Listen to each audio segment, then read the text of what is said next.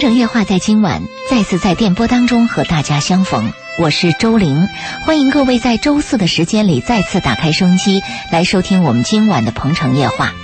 今晚周四《鹏城夜话》是周线时间，我们在今晚为大家安排这样的一个主题，那就是如何在生活当中管理和控制好自己。说到管理和控制，其实它涉及到生活当中的方方面面。你比如说管理时间，你比如说控制情绪，而这又涉及到生活的各个领域。那今天晚上呢，我们将就这一主题跟大家好好来说道说道。与此同时，我们欢迎收机前的听众朋友通过热线电话八八三幺零八九八八九八鹏城夜话的腾讯、新浪微博。还有我们的公众微信平台，搜索“八九八周玲”，在公众微信平台上跟我们留言互动，有关情感的问题，有关生活当中遇到的各种困难和阻碍，呃，想不明白的都可以通过我们今晚的热线跟嘉宾周信好好的聊一聊。好，我们请出嘉宾周信。呃，您今天晚上说到的关于这个管理和控制，那如果说我们说到生活当中涉及到的管理和控制，您首先要跟大家讲到的或者注意到的问题。是哪些呢？首先表现出来是个人的情绪失控嘛。嗯，你比如说年底的时候，你呢干了一年，你认为你对公司有很大的贡献，但是收到奖金的时候，你感觉不公平，哎，你觉得少啊？怎么这么胆儿呢？对，那你说怎么理解这个问题呢？那我们国人的特色是这样：有意见不提，有爱不说，嗯啊憋着憋着，憋到一天以后就失控了，就成了一种仇恨，嗯它都不是意见了。管理情绪呢，是我们每个人要注意的问题。我们爱的时候就爱得要死要活，我们恨的时候又是无边无界。啊是，就是不是我们有一个控制和管理自己的能力，这对一个人来讲是非常重要。我们经常说一个人是不是成熟啊，其实讲的就是这个。嗯，对，我们说孩子他对自己的情绪没有控制的能力，他失控的，嗯啊，怎么样的时候就呃各种情绪都表现出来了。但如果一个成年人，无论是在工作的集体上，呃集体面前，还是在自己的伴侣面前，如果情绪失控的话，都会引来很多的后患。对我们说成人他不是能忍吗？嗯能忍就包含了可以控制的一部分。嗯比如我非常愤怒，但是看着家长、亲人、朋友都在，我忍了，假装微笑，是，啊是吧？有时候我呢又非常的想酣畅淋漓的喝一顿酒，可是我一考虑到明天还要有任务在身，那我是不是就可以把它忍下来？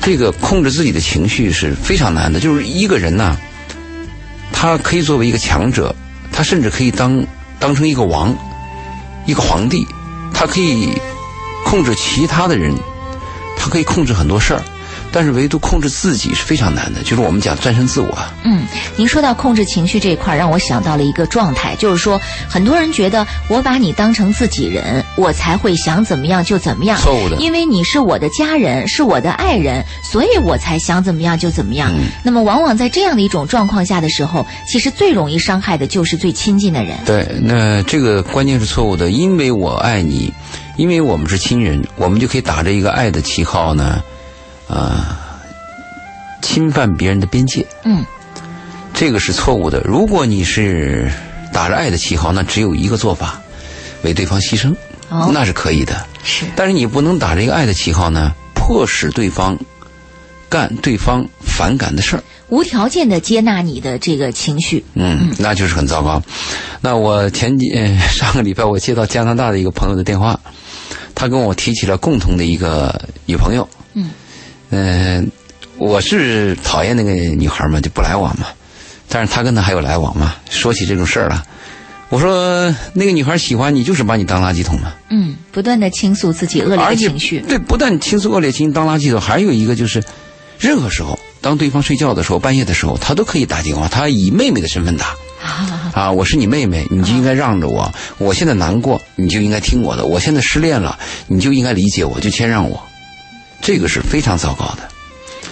你会发现女人容易使小性子，那你女人往往因为觉毛得哎病， 认为自己是女人，所以可以如何如何。因为你爱我嘛，啊你活该嘛，谁让你爱我嘛，谁让我长得漂亮嘛。嗯，这个其实我们讲到这种公平来讲啊，很难讲到公平。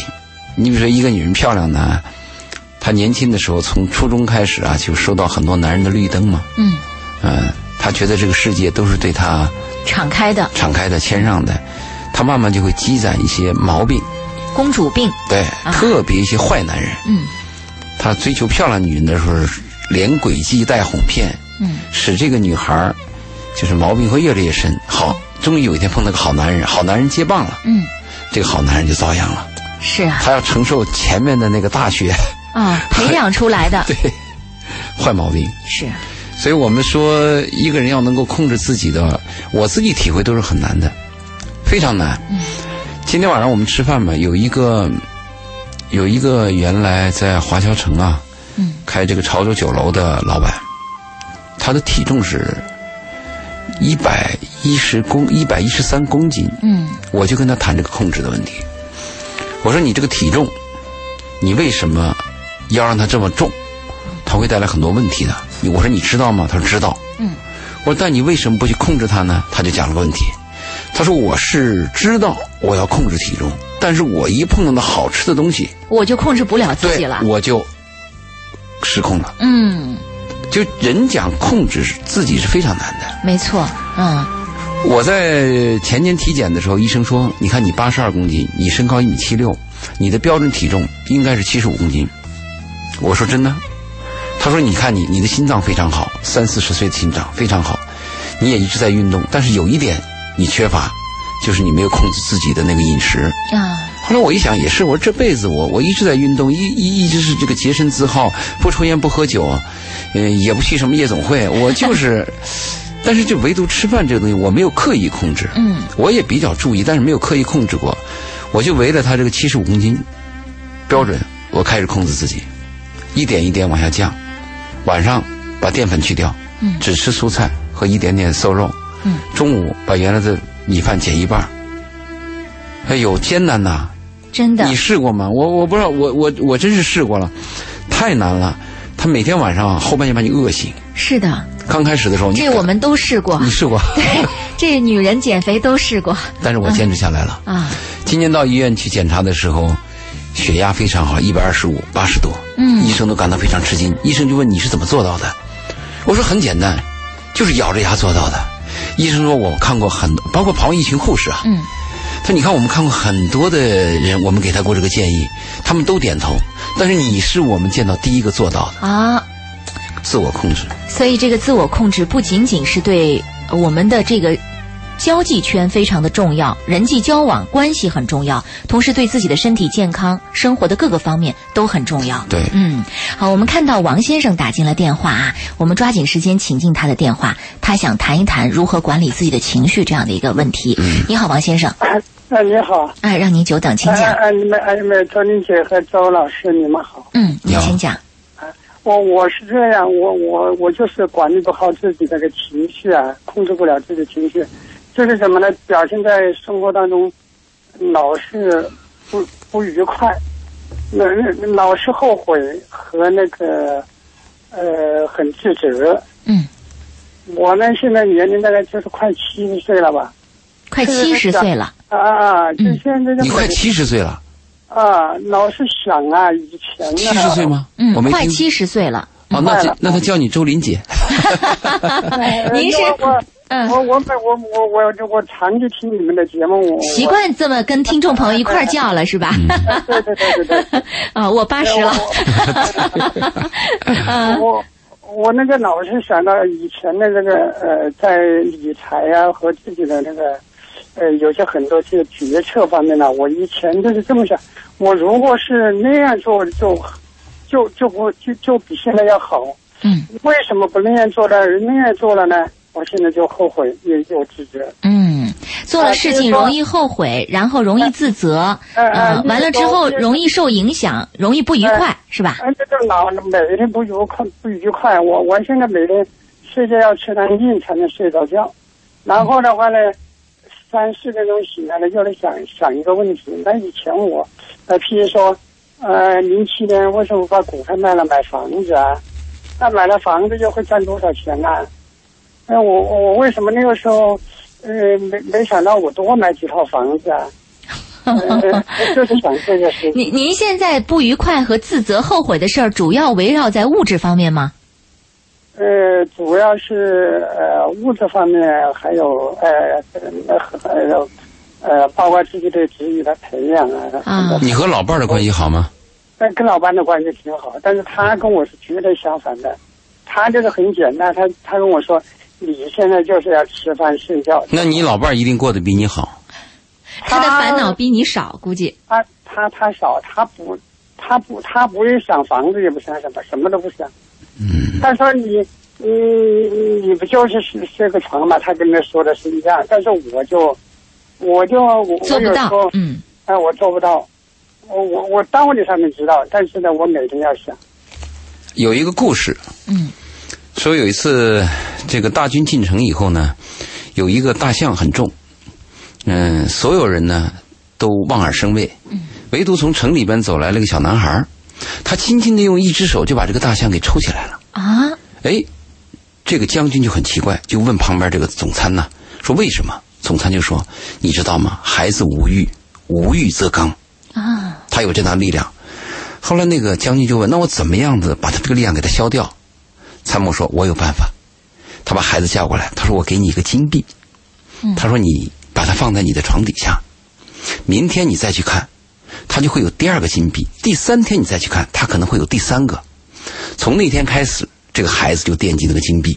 嗯，天天到去第看，四天的时候，他见到那个大象已经没有力量把大象再举起来了。因为他心里边已经有别的考虑了，贪欲嘛啊，想的太多了对，，所以这个刚才我们这先生他讲的问题了，就是人呢有有七情六欲，有很多杂念，贪欲，贪欲会使人有很多苦恼到我我现在就很苦了。对啊、到了这个七十岁的时候啊，最重要的一点应该是身体健康，哎，你的老婆跟你合得来。这已经就是非常好的事儿了。儿女的教育，当然如果是有失误的话，你会很难过了。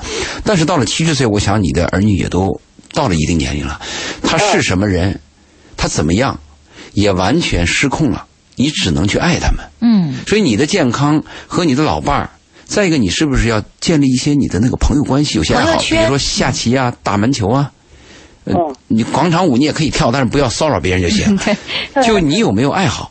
对，呃，我是想去培养这样的话，但是我呃，譬譬如说做什么事的话呢，我我啊我们这位不知道先生，由于时间关系，咱们只能先聊到这儿，等会儿回来接着再聊，好吗？谢谢您的电话。好了好了。谢谢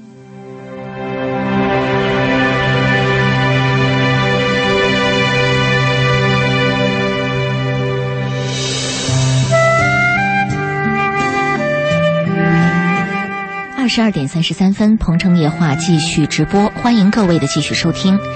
呃，在上一时段，王先生打进了电话，正在询问嘉宾周信说怎么样管理好自己的一些情绪。他提到自己早两年啊，因为股票还有这个房子的问题，呃，心里边有很多的纠结、呃后悔、自责，而又因此呢，让自己陷入到一种非常不愉快的情绪过程当中。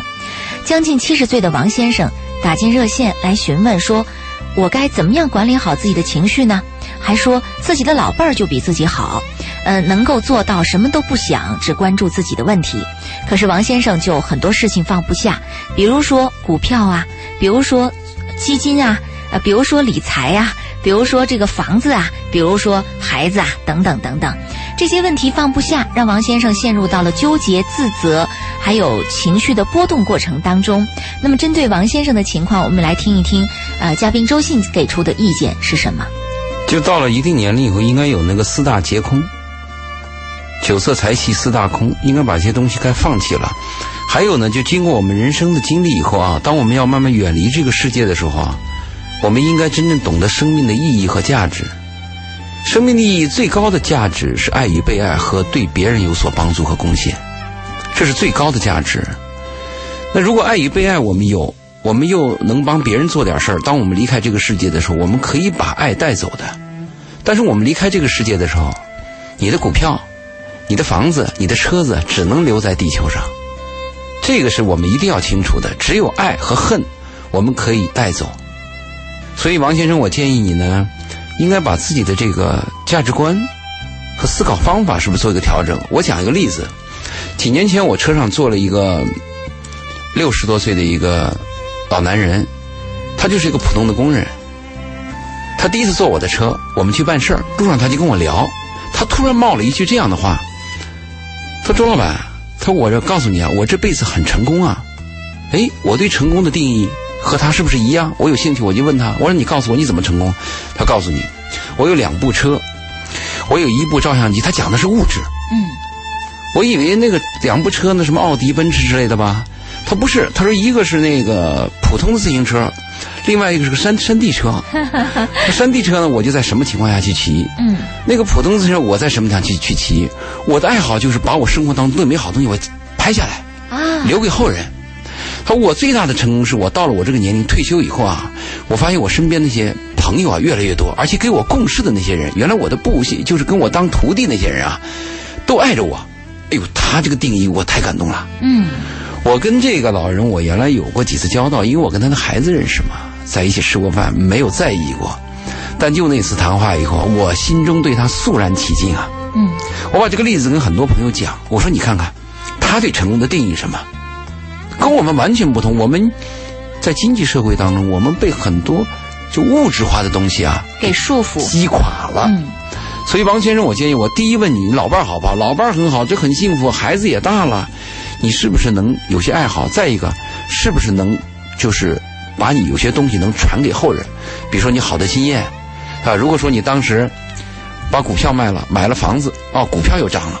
最后，我又卖了房子去买股票，股票又跌了，房子又涨了。你把你这经验给后人去讲啊，嗯是不是？你告诉他要坚持啊。 嗯，对对对，这也是经 验。对，嗯我跟王先生就这个建议。嗯，要培养自己的爱好，要广交朋友，老了更应该有自己的生活圈子。对，控制自己的情绪可能还有一个来源。如果我们自己生活心态比较好，嗯，本身比较快乐或者愉悦的话啊，就谈不到控制。哎，如果我们在一个思想，在一个圈子里边儿那个转，而且越转越狭隘，跟自己过不去，憋得慌，很容易发火。那这个这个控制就很难。所以我先问他跟老伴儿关系好吧。如果他老伴儿关系好，那就完全可以好控制。如果你像有些老人孤独，老伴儿死了成为官夫，那这种人就很难控制，他就有无名火，他的荷尔蒙的管理都有问题的。嗯，所以王先生，我们还是羡慕你的。你在很多人当中应该是幸福的，要知足。嗯再一个，我跟王先生讲，你要说你后悔啊、自责，不是你一个人，我和周林也自责，我也们后悔经。常后悔自责。 啊，周周林后悔的是，当时追求我那个男人也挺好，为什么把他 pass 挺好 的嘛，是不是对，？我为什么放弃了呢？后来越找越不好。 对啊，我我我自责的是，如果是那九二年我开始做股票这行业，我不做工厂，那不更好吗？哎，每个人都有后悔，人生的后悔太多了，但是人生无法重新誊写，我们只能淡然的接受它。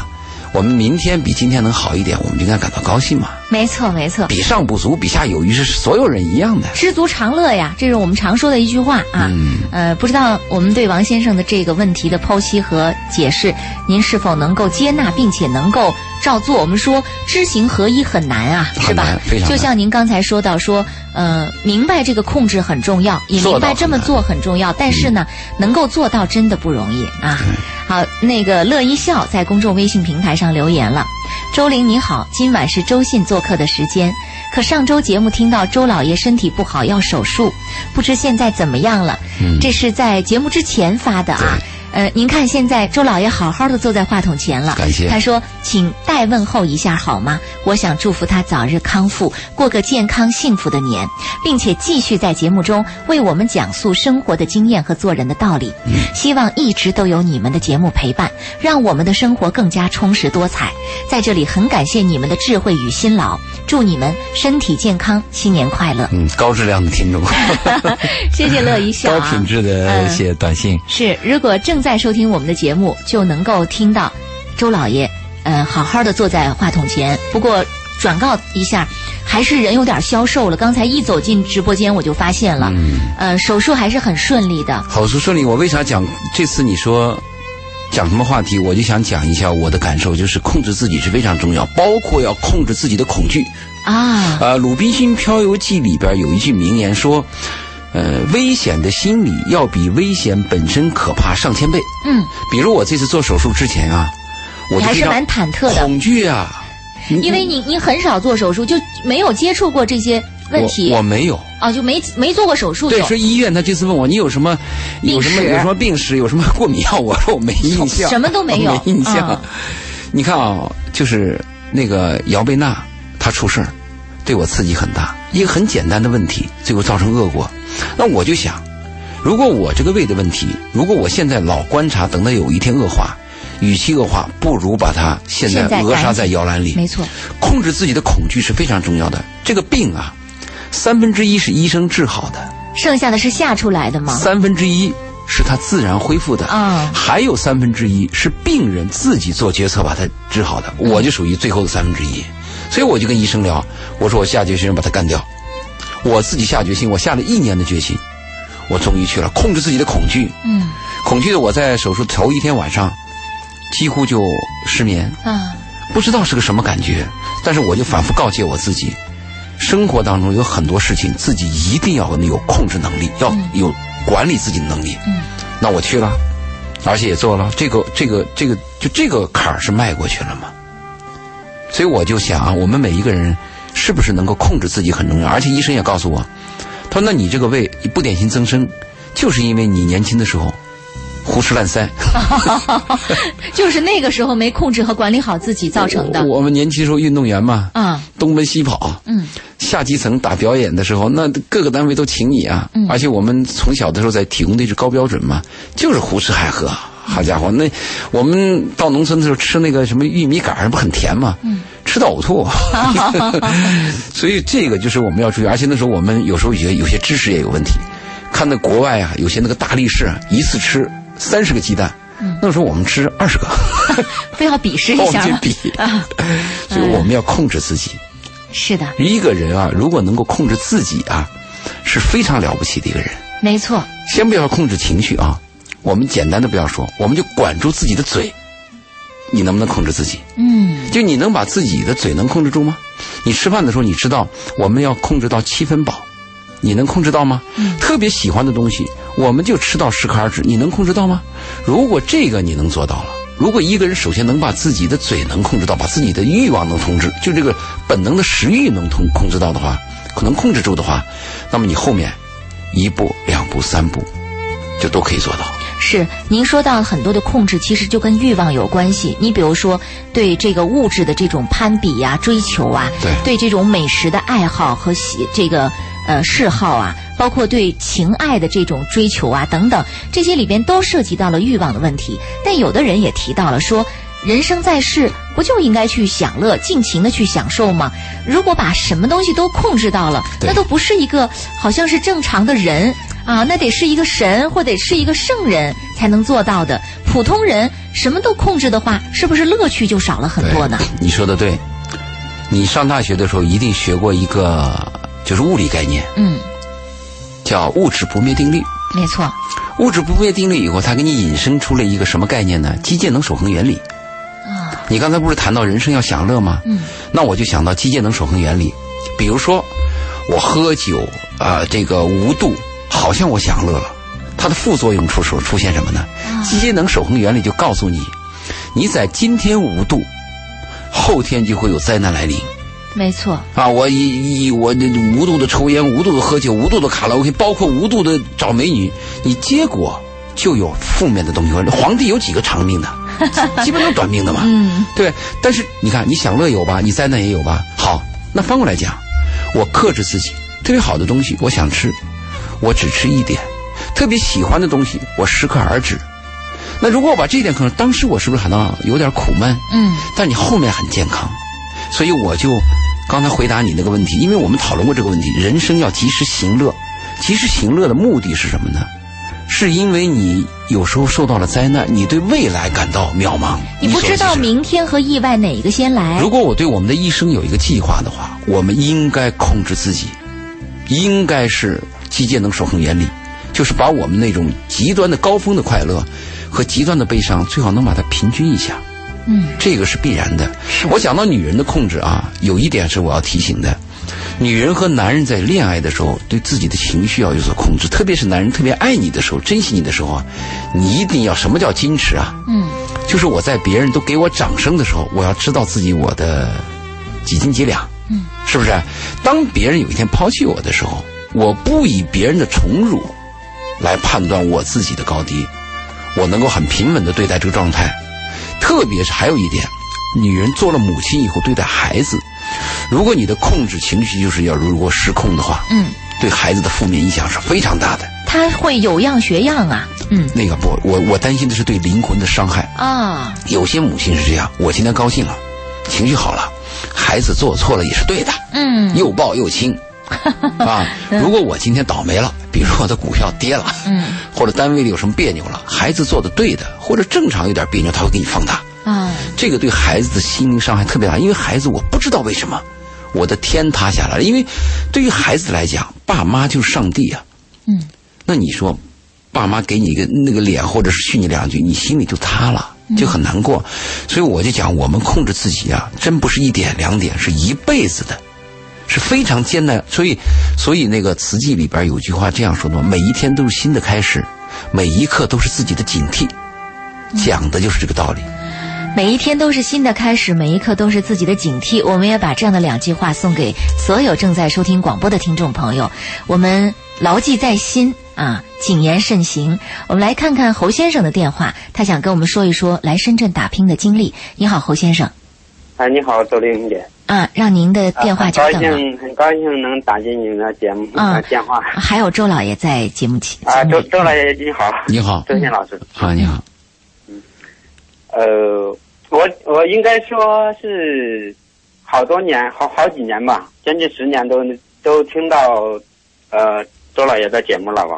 啊，谢谢之你，前、哦之前那我的会忠忠实粉丝。真是忠实粉丝，我将近十年。对，因为我、呃我做这个节目之十前在三年惠了，州，在惠州那个杨真姐主持那个很早了我哦我就听了。真言真语和叶激情，对，哦，对，当时你说你正在那个什么，呃，卖那什么电脑啊之类的。哦，那很早，那我是九九二年刚来深圳的时候卖键盘，哇，那你在赛格卖键盘。哦，我们这位听众真的很那后忠后来我实是零零几年，零几年反正。对，那可能是我在的。节目当中讲过去。嗯对对对对对，嗯，是这样的，而且我还认识周林，跟呃钟林姐有见过一次面，啊哦是吗？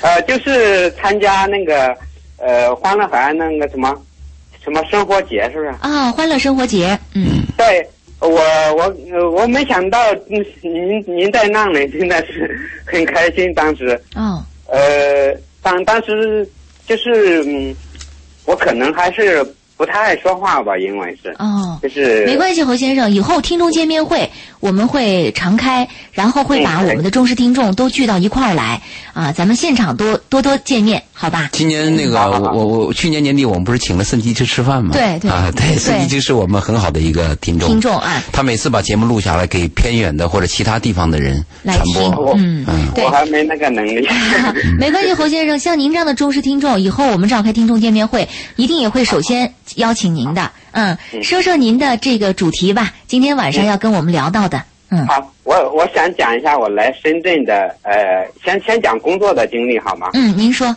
嗯，啊，我是一二年来，二零一二年来来深圳的，当时也是因为在惠州，呃，一些地方干了七八年吧，大概，嗯，呃，也也中间也遇了遇到了一些很不愉快的一些坎坎坷坷的一些事，呃，当时来深圳奔的目标就是不管赚不赚钱，一定要在深圳，啊、学习一些东西。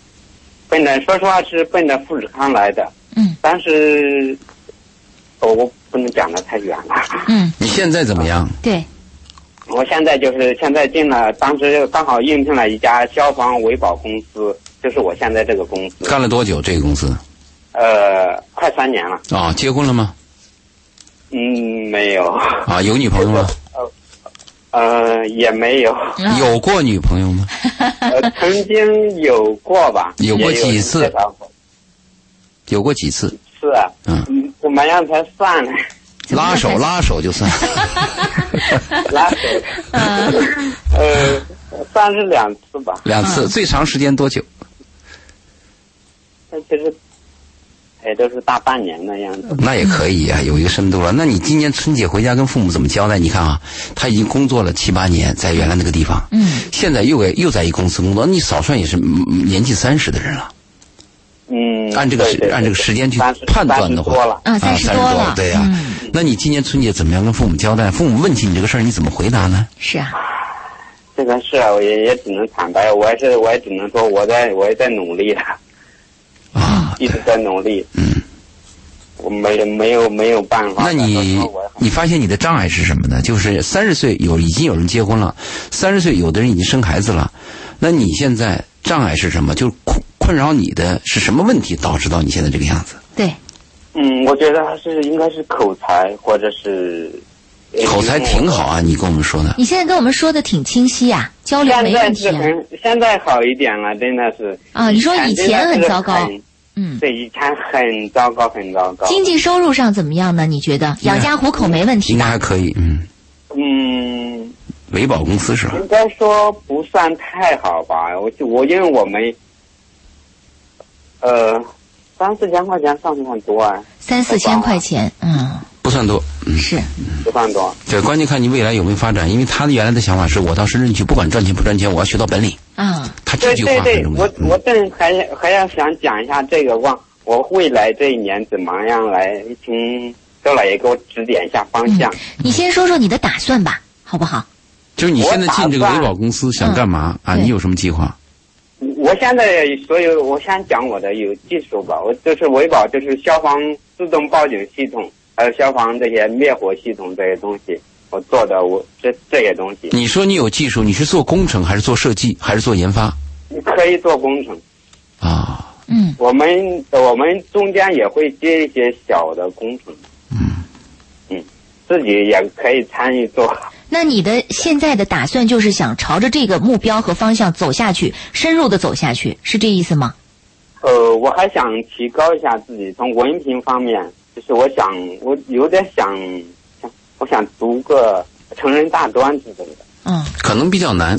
如果你要是进了这个公司，你又负责维保的一个项目，如果公司的效益比较好，你的工作比较忙，嗯，读大专的那个可能性啊就比较差。嗯，即便你读了大专，你那个大专和你的工作经验相比，公司聘用你的时候更看重你的是工作经验和你的没错经历，那个大专已经不值钱了。嗯，如果说我读的是个博士，可能那个博士作为一个敲门砖还有效，因为现在所有东西都在贬值，人民币贬值，什么贬值，什么贬值，那个文凭也在贬值。嗯，所以我建议你啊，如果说你能学一个大专，这个大专的目的你搞清楚，你是为了文凭，还是为了真正的充实你的就是那个知识面？嗯如果你真正为了充实你的知识面，那你就去学。嗯，如果我是为了一个文凭当敲门砖，那就没有意义嗯可能价值就低，这是我的建议。当然，我们这个是就事论事，不是针对所有的朋友说你考大专、考大学都没有用啊，不是这个意意思啊。我是对他这个三十多岁现在已经介入工作的人来没错讲哎啊，，没错，嗯。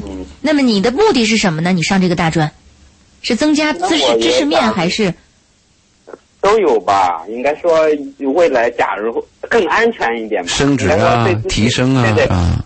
对对，好好多方面吧，综合的吧。你们家兄妹几个呀？嗯，我有三个姐姐，她们都比我大十多，闹明白，那你家不就靠你传香火呢吗？不是不是，我还有个哥哥，对，刚刚结婚， 这样子的。所以说，我现在的结婚的压力不是特别大了，我我可以晚一点也没有关系，说实话。还是有压力的，三十多还是有岁的，对，因为我刚才问了嘛，你说你三十多岁现在还没主呢嘛？嗯，如果说我三十多岁已经有这个相爱的女人，那你可以说我结婚问题不大了，早一点晚一点无所谓。你现在没有主，这就很麻烦。在深圳有个最大的难度，深圳是找知己、找什么知心爱人、找女朋友都容易，就是婚姻、老婆和丈夫找不到。啊？很难。嗯，这是一个城市非常难的事情。是那我还想呃问一下周老师，我如果在，呃，我现在已经拿到，还还没有拿到，当然今年、去年、去年五月份已经去学了那个，呃，建构筑消防员，这个这这种资格证啊，那你这个很有必要。你既然是入这个行，这个资格证是非常重要的嗯已经已经考了，都只等拿证了。啊，考过呃，了。我那挺还好我我还呃还可以往上再考那个中级的项目。啊，先考了初级的，马上想考中级的，这个倒有必要，这个甚至比有必要是吧对比你那个上大专更重要。嗯这个啊就跟你的职业和你的生存有直接关系，因为人的精力很有限嘛，嗯它很短暂嘛。就是你要想我这一段我能干什么，什么效益最高，那你就要考虑了。但我只初中啊，有一点儿有一嗯点哎儿，初中跟你考资格证没有关系，他的意思说，因为他是初中文凭，如果将理解来上呃将来有了这个资格证，然后他想再往上走一点的话，没有这个文凭的依托，是不是就没有这样更好的机会和平台？有这种可能性。嗯所以现在那个文凭比较低的一些年轻人，我的建议是啊，去学技能，就当蓝领。我不，我我跟你那个白领没关系。我不做管理，我不做管理，我也不不靠文凭吃饭，嗯，我就做个木匠活，或者我就装这做一个那个瓷砖工人，嗯，你看啊，给我们给我们店现在来来铺瓷砖的师傅啊，嗯开着车来铺的瓷砖，可是很多人会以为啊，只有管理者才能够拿高薪，对错了而只有蓝领，蓝领的都是阶下品啊，不，就这兰样陵的现在感很厉觉。害，兰陵很厉害，很厉害哎呀是吧现在我们这个师傅给我们店铺完砖最后一次了，回家已经当那个农场长、农场主主人了，啊投资的养鸡场和养猪场。那就是说，他自个儿赚的钱已经足够支撑他以后的对呀生活的一对呀个发展。他儿子就跟着他一起干。嗯，嗯嗯所以我就说，如果我们学历低的人干嘛要注重技能？嗯，啊，注重技能，感觉哎你靠文凭吃饭那个时代已经过去了。即便你是什么本科、研究生之类的，你到了公司以后，对方看公司看你的还是你的实力和和你的实际操作能力。嗯，是骡子是马要遛嘛，那是个敲门砖嘛。既然你已经进了这个公司，你考这个考这个资格证倒是非常重要的。嗯，资格证比你的文凭对要你重要当下来说更重要。嗯，那我还想再加强一点，呃，再学一下电工技技术方面，这个有必要，这个跟你也有关系。嗯，这都是相辅相成的。跟你干毛都有关系，哎，起码什么穿壁帘呀、这个你要知道吧？起码这起码一些这个什么弱电强的这个弱电的一些概念你要知道吧？嗯起码变压级的什么那个什么这变压器的什么这个什么这个级啊什么你要搞清楚吧？这基本概念嘛。嗯，是的，是的，我、对啊我现在工作当中都什么会同频端呀、遇到变压器的同频端呀、这些东西，电磁场的一些基本概念你要有嘛？这东西基本嗯我接触的，我接触的呢，就是一些呃呃，那强电变弱电那个控制柜那些东西，嗯，解放这个有必要有必要对对哎，我们这位朋友还是蛮上进的哈、从他讲的这个过程当中，对自己的未来方向发展，他还是挺积极、挺上进的。状态也很好，是心态也很好。是是是，嗯，挺好的，就照着你的梦想和方向走吧。我的祝福是还在啊还这有个一过程当就是中，就是想想说一个呃，关于我这个找对象方面哎，的，我就说你这事儿，我们要一手拿镐，一手拿枪。嗯一方面努力工作，一方面找老婆。哎老婆很重要对，对对， 老婆很重要， 嗯，对幸福这生个当活然在这里啊，嗯你可以这样吧，你可以把你的资料发到我的那个新浪微博上，周老爷二零幺幺。周老爷二零幺幺我已经发了，关注你，啊，因为我今年不是投资了一个婚恋网站嘛，我嗯说不定能帮上你。好吧？嗯，那好啊，我我我的个人资料是吧？对对你起码身高、长相或者你的爱好，你想找什么样的女人，双眼皮、单眼皮儿，你要讲清楚，对，好吧， 试试看好好好啊，这是个缘分的问题。嗯好好，对侯先生，那我们先聊到这儿，祝福你啊，照着你的方向好的往前走，好吧？嗯。好的好的好，谢谢再见谢谢你的嗯谢谢再周见老爷。好，再见。二十二点五十八分了哈，我们看到了付女士的电话又打进来了，我们抓紧时间请进她，先跟她说两句啊。呃，付女士你好，哎，你好，主任，呃呃，主持人你好，啊、还有周老爷好，你好呃，其实我是姓胡，嗯哎姓胡啊，胡女士啊，我们的呃这个导播写了个付啊，胡女士，请讲。嗯啊，是这样，周林和周老爷你们好，是这样，就是我有一个特别好的好朋友，然后他今年呢是快四十了，女的啊、他男的男的，啊，呃，他和他的这个相恋六年的女朋友就断断续续相恋，呃，但是始终呢，就是他觉得这个这个这个女生不是特别适合他，于是呢就决定今年年底呢决定彻底的分手。就在决定分手的前一个月，女生怀孕了，然后现在呢就是。呃，因为两家人都非常熟悉，就迫于家庭的压力呢，现在就逼婚嗯啊。呃，就胡女士，我要打断您一下，时间关系，马上到了我们报时和新闻的时间。接着讲。您愿意在我们的线上等待，在下一时段接着讲吗？好，让您稍后片刻，好吗？好，再见。嗯。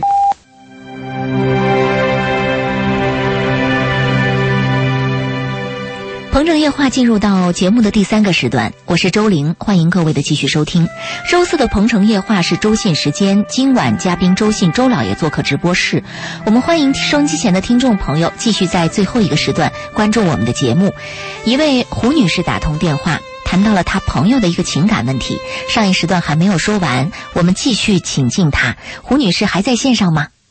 还在线上，嗯周林姐、周老爷，你们好。啊，让你久等了啊，请您继续讲述朋友的那个事情。嗯好，今天我们的主题是说到管理时间、管理人生啊、然后我的这位好朋友小王呢就在我的身边，然后他说到了他和他女朋友相恋六年的这个这个事情，因为他今天非常纠结啊、就是在他们决定，在他和他女朋友决定分手的前一个月，发现怀孕了，嗯，怀孕了，对，离然后婚，现在嗯，呢，家里因为他父亲已经八十岁了，就全家人都都，全家人包括女友的家人给他很大的压力，嗯啊、他现在就彻夜难眠，嗯，已经一两周没没法睡，没法入眠了。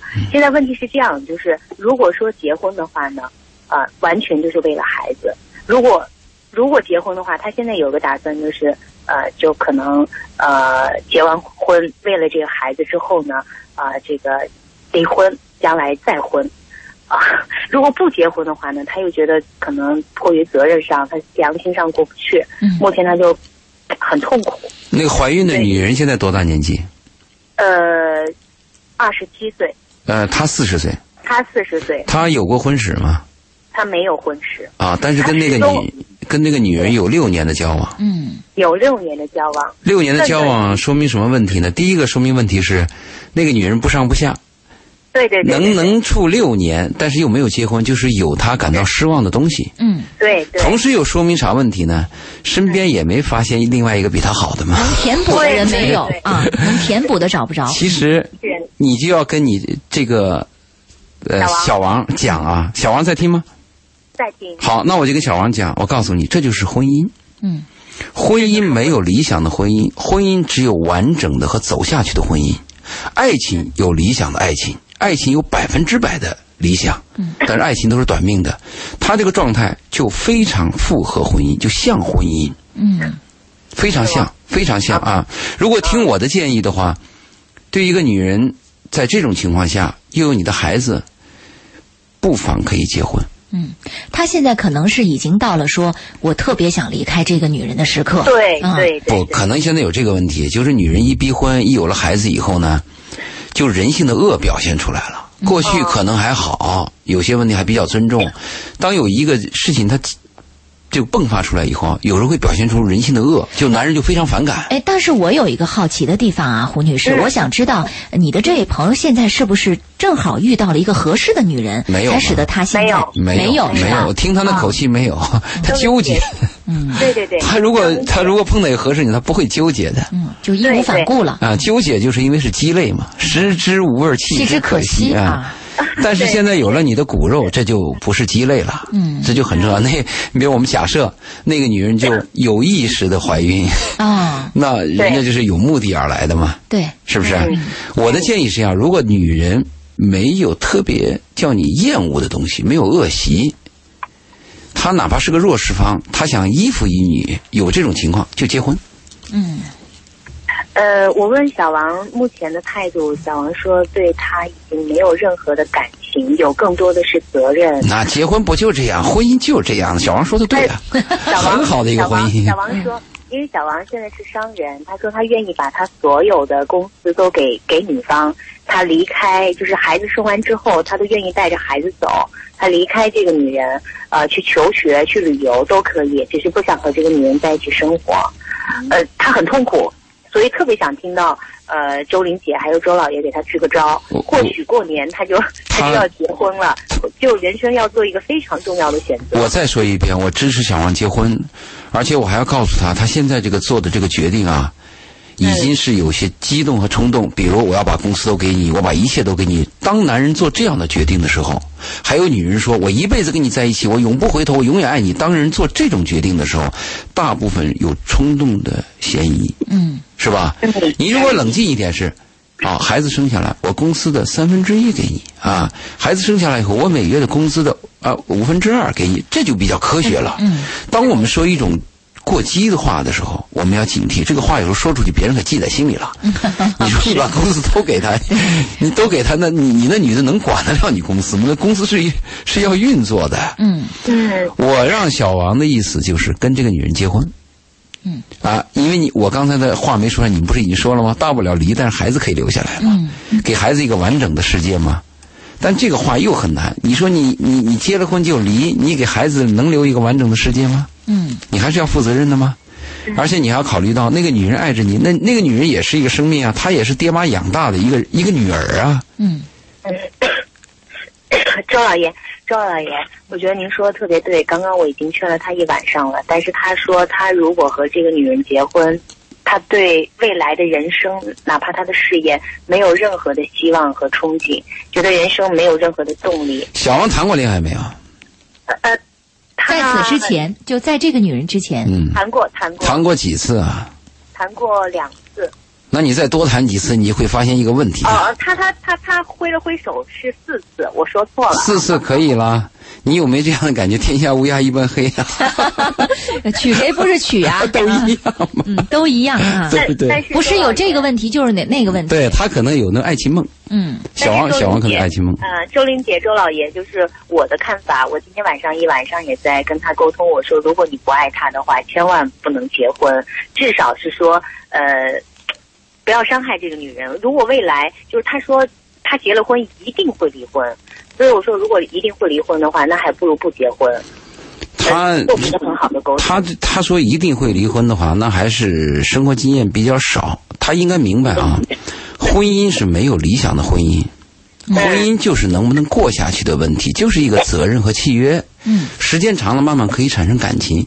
你跟这个女人有了六年的这种来往啊，嗯应该是有基础了。这个女人身上一定有能赢你的东西嘛，嗯，否则能能怎么能有六年的时间啊？对啊我担心的是，小王有一个爱情梦，就是有些年轻人啊，或者嗯对嗯人他是他有一个少年情怀，他有个少女情怀，他一直想他那个梦。其实那个梦在你的一生当中是，他就不可是能个他就是个见到梦，他就是个梦。嗯，对嗯，生活了到了这个阶段，老天给你安排了这么女人，怀了你的孩子，这就是你的命。就是一种命运。啊对，一个是聪明人是怎么做呢？不是说我非要选择什么样的命运，而是我怎么样对待我目前的命运。其实第二种人是是是是是强者，是英雄。嗯，如果我们硬是跟那个命运过不去，硬拗着命运，完了老天这辈子给我安排的就是一个一个吃萝卜的命，我非要吃白菜，你何 必呢？萝卜来了我就吃，不吃要萝卜拗吗着，嗯萝卜也挺养生 的。对，小王，我建议他多听听我的节目。嗯，我希望他平稳的跟这个女人结婚。你要发现，这个女人她是每个人身上都有优点的，嗯是啊，应该这样去看。而且还要看到，她不是不仅仅是个女人，她是另外一个生灵和一个灵魂。嗯，你这个灵魂跟她这个灵魂结合啊，是有缘分的。这个缘分跟那个几百年前修啊是有关系的。对，我们在节目里也讲过关于修行的问题。对是，嗯，我建议这个时候应该结婚，而且还表出爱慕，另外要要负责任，而且还要抱一种什么思想呢？嗯，我要跟他走下去，对，为了家，为了孩子，我相信那个女人嗯，会会珍惜这个家，嗯，会爱你的。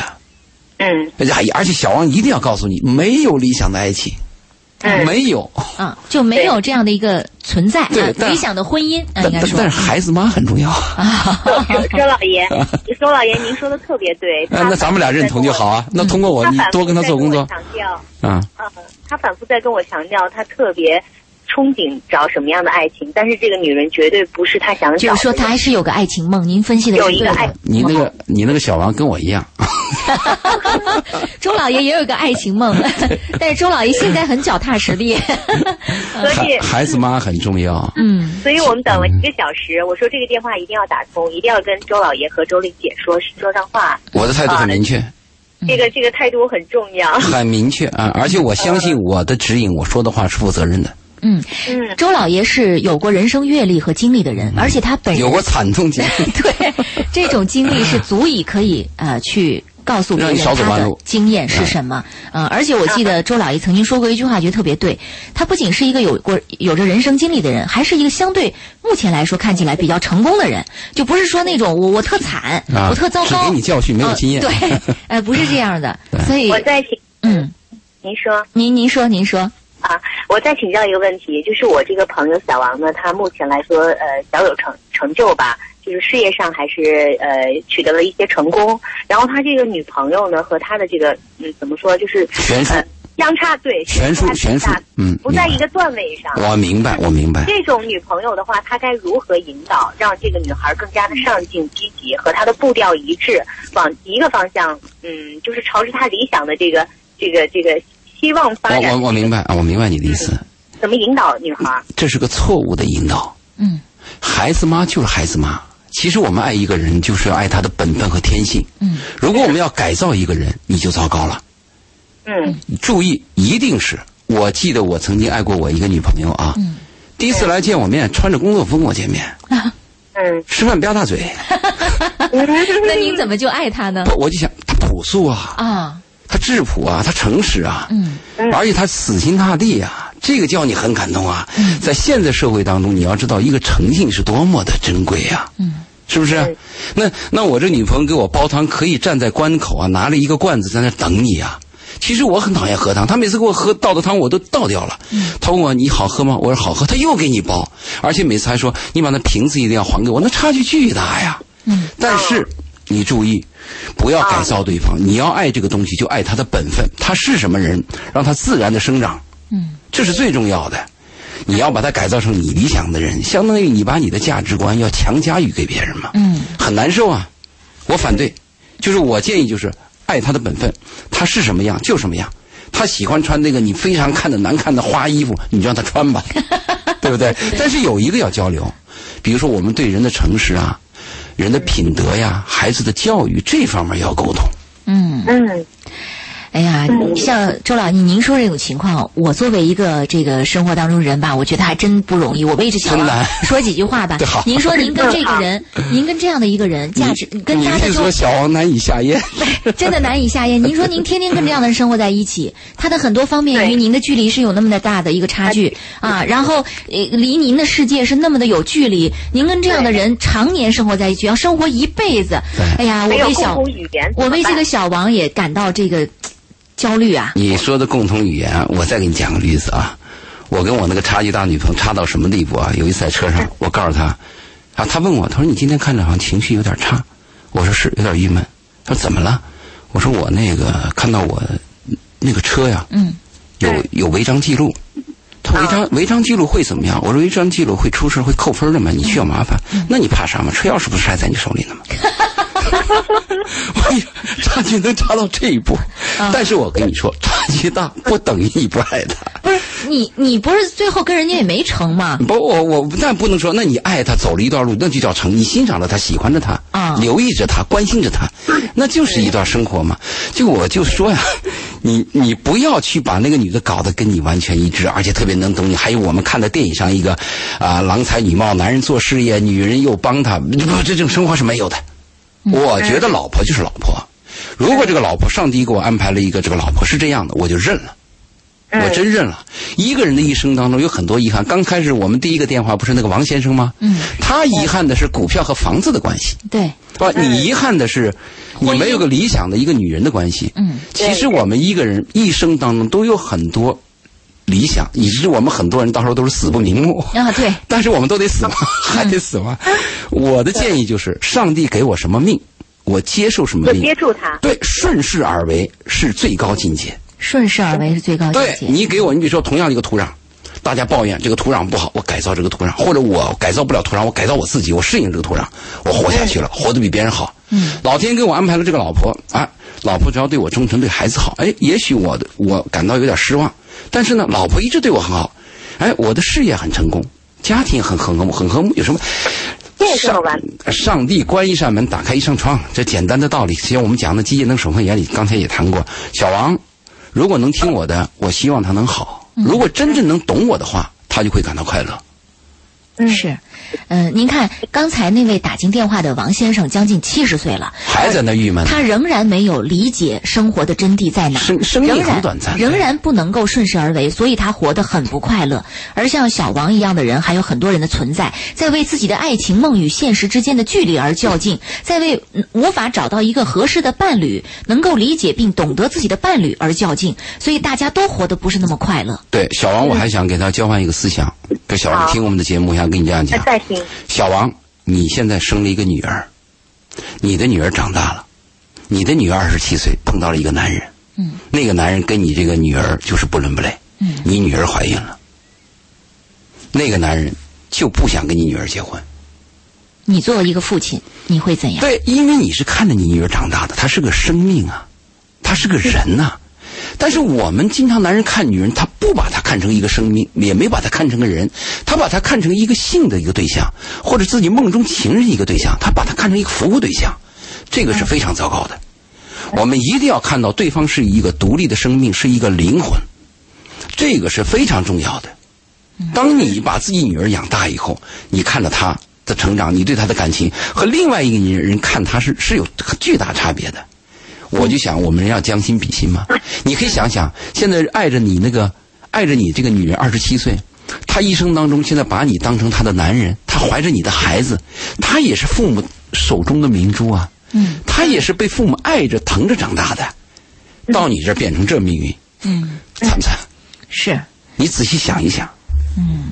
是我们跟小王说的这段话，不知道可能他需要一段时间的啊最消化。后我有个假设，最后有个假设，我假设小王阴谋已经形成。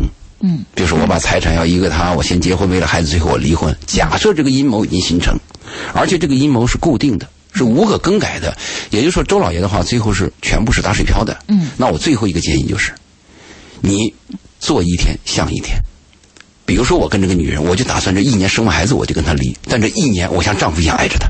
啊，我给她最大的爱，我把我的孩子，把我的丈夫全部尽到，嗯到最后一天我要跟你分，我就分。啊，我不能说这一年我还折磨着对方啊，嗯对不对？你既然这样定了，那你就对别人负负点责任吗？嗯，对吧？真的是这样打算的话，是说吧？如果小王你有骨气， 那你跟这个女人就不要六年，你当时第一个月或者第一次上完床，我否定了她，我就离开她。不合适啊，你早就该分我了。跟你说，那个骑驴找马就是我骑着驴找着马，但是一直没有找到马。